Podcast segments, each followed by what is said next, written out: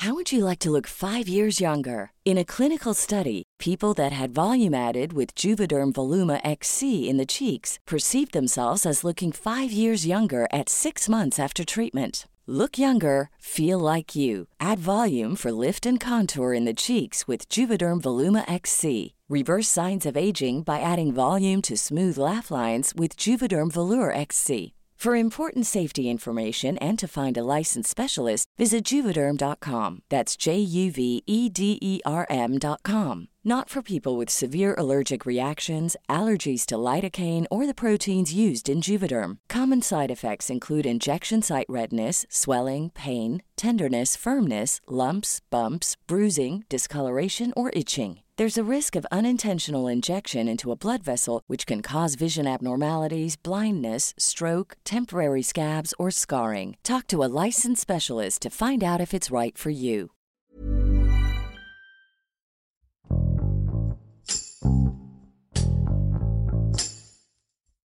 En México se reportó el primer caso de SIDA en 1983. 36 años después, alrededor de 178 mil mexicanos viven con VIH, según datos del Centro Nacional para la Prevención y el Control del VIH y el SIDA. Cecilia Nava, reportera del Sol de México, narra cómo es la vida de las personas cero positivas y cómo han salido adelante. Con Hiroshi Takahashi, esto es Profundo. Tampoco es de que vaya por el mundo gritando que tengo VIH, pero no lo creo necesario.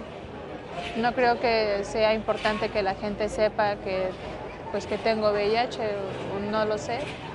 Digo, al final de cuentas es una enfermedad como cualquier otra, es como cuando una persona adquiere o tiene diabetes o una persona tiene cáncer o no sé, hepatitis o cualquier tipo de enfermedad.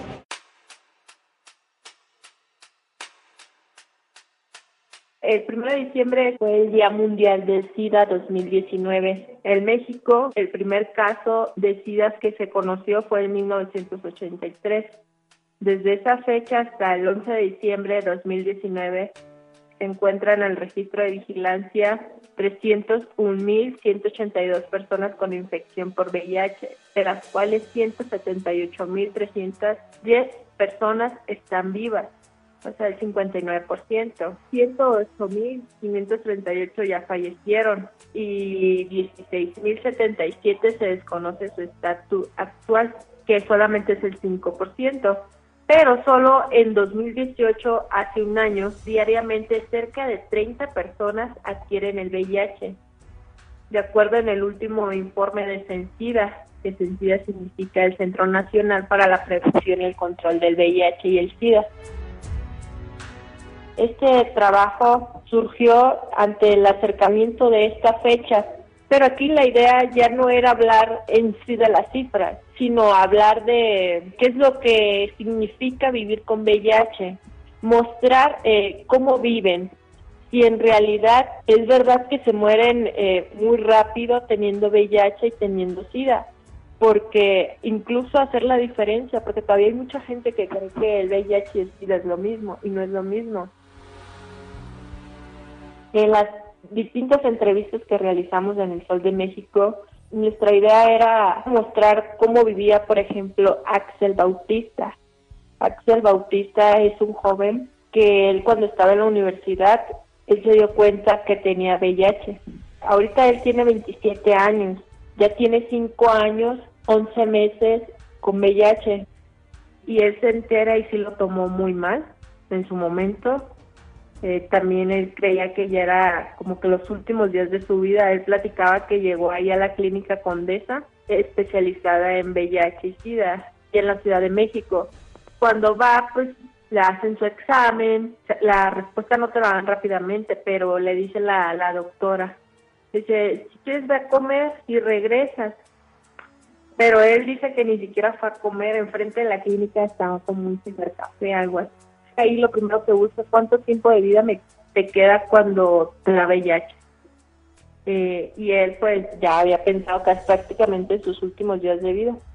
Pero ya después, ahorita él es una persona bastante fuerte, sabe al contrario, dice que es como cualquier otra infección, por lo que tienen que llevar un tratamiento, un control de su cuerpo. Eh, hay algunas personas que una sola pastilla al día, algunos dos, algunos tres, otros hasta seis, dependiendo en qué institución médica vayas y dependiendo eh, en qué nivel estás, en qué fase, porque no todos están en la misma.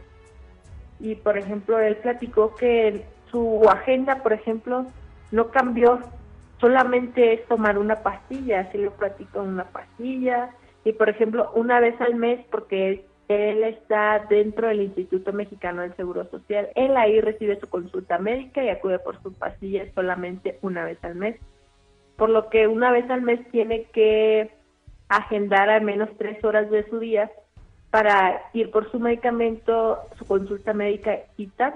Ya con eso se va a trabajar, se va con su pareja, hacer todas las actividades normales que realiza cualquier persona que no que pues no toma ningún medicamento. en este momento tengo un novio, tengo un novio. Fíjate que yo no tuve ni, bueno, no sentí un conflicto en ese sentido y algunas han sido positivas, o sea, que viven con VIH y otras que no viven con VIH. Y en ambos casos em, el VIH no ha sido una determinante. Mi idea era mostrar eso, si después del VIH eh, se le acaba su vida o qué sigue. Por ejemplo, él platica que él ha tenido distintas relaciones amorosas.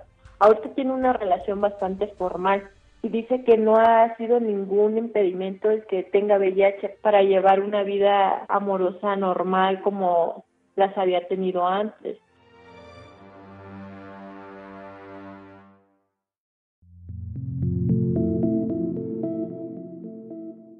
Y cuando me va diciendo la consejera, sabes que pues saliste positivo. No, yo, yo salí llorando. Ahí está Ana Scarlett, ella es una mujer transgénero.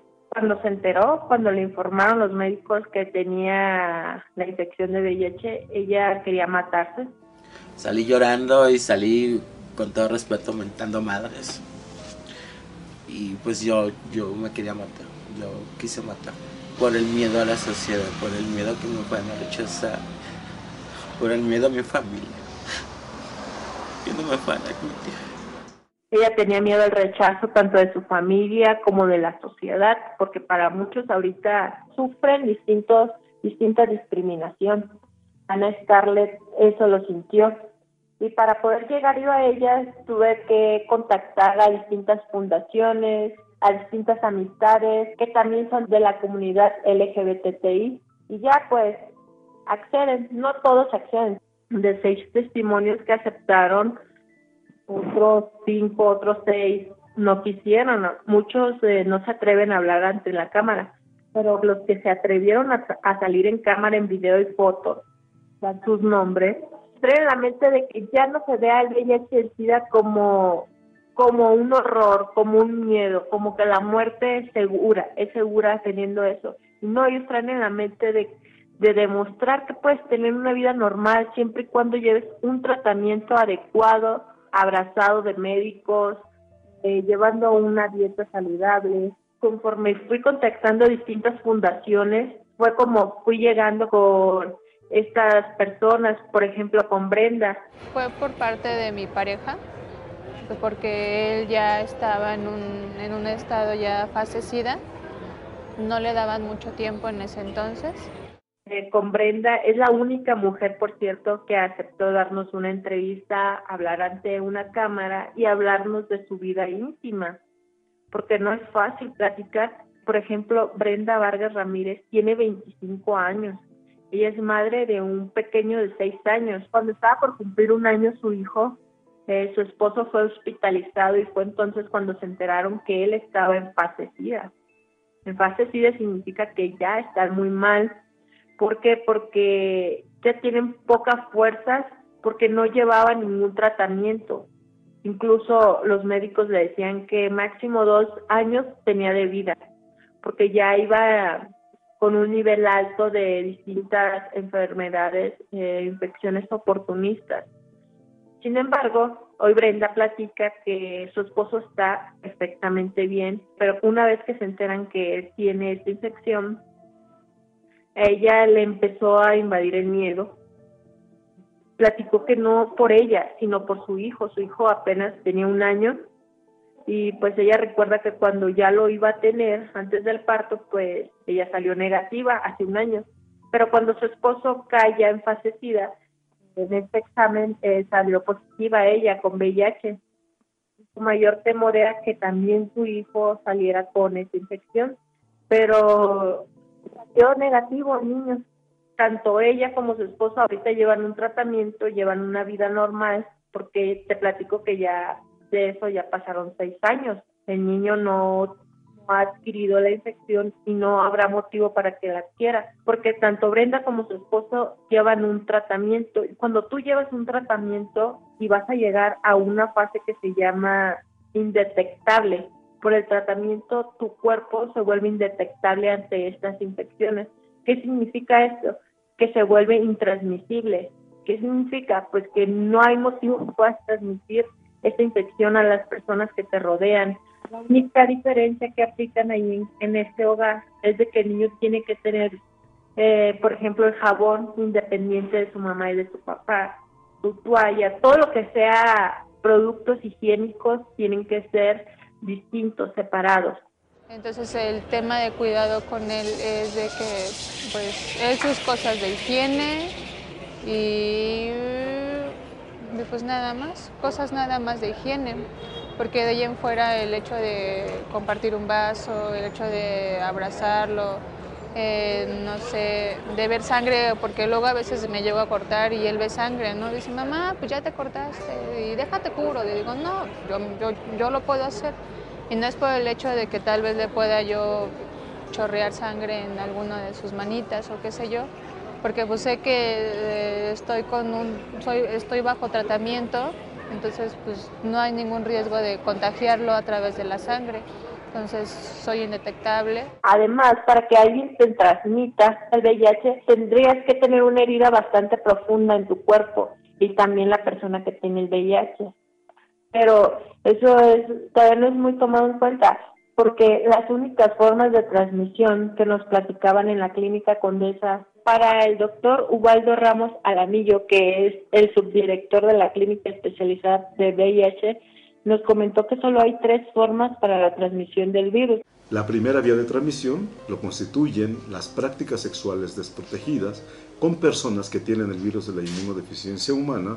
El segundo mecanismo de transmisión lo tenemos por el compartir agujas y jeringas que se da sobre todo en las personas que comparten agujas y jeringas, como el caso de las personas que usan drogas inyectables.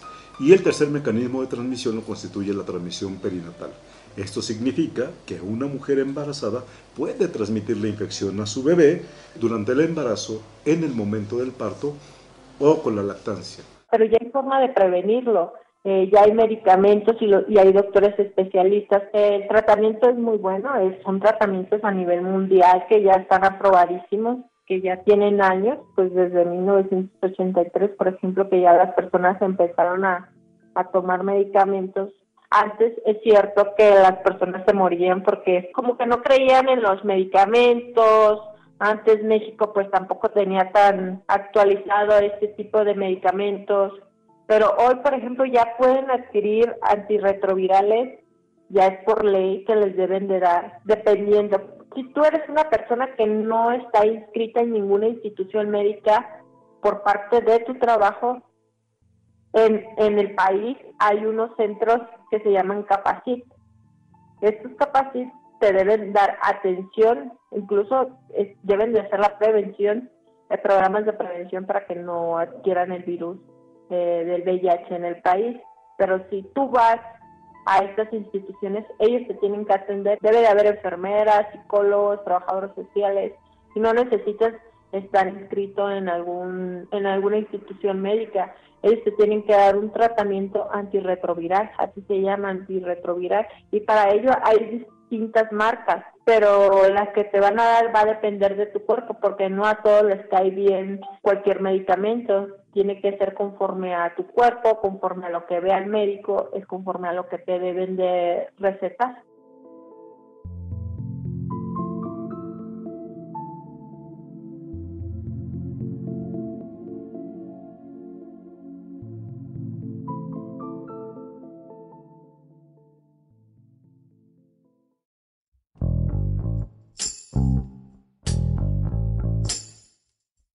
Ahorita México sí ha tenido muchos problemas en cuestión de abasto de medicamentos. Yo creo que es muy importante que México, tanto el gobierno federal como los estados, eh, no vayan a retroceder en esto. Es importante que las personas conozcamos las diferencias entre el VIH y el SIDA y lo que significa adquirir este virus, porque hay muchas personas que cuando conocen que ya tienen el virus están muriendo, cuando ya no debe de ser así. En México ya no debería de morir ninguna persona por estos virus, porque la ciencia ya está muy avanzada. México sí compra los medicamentos, el detalle es que tienen que llegar a cada una de las instituciones.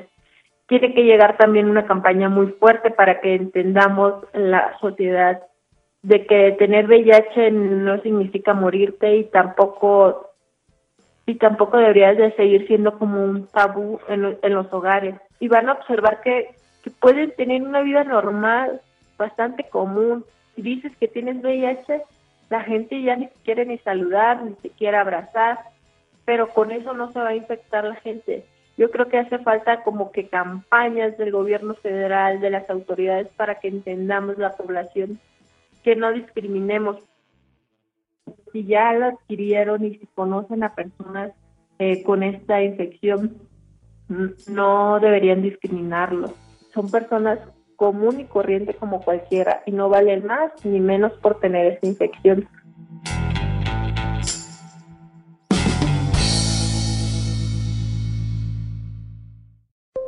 Esto es Profundo. Un reporte a fondo de la Organización Editorial Mexicana. Imagine the softest sheets you've ever felt. Now imagine them getting even softer over time. That's what you'll feel with Bowl and Branch's organic cotton sheets. In a recent customer survey, 96% replied that Bowl and Branch sheets get softer with every wash. Start getting your best night's sleep in these sheets that get softer and softer for years to come. Try their sheets with a 30-night guarantee. Plus, get 15% off your first order at bowlandbranch.com. Code BUTTERY. Exclusions apply. See site for details.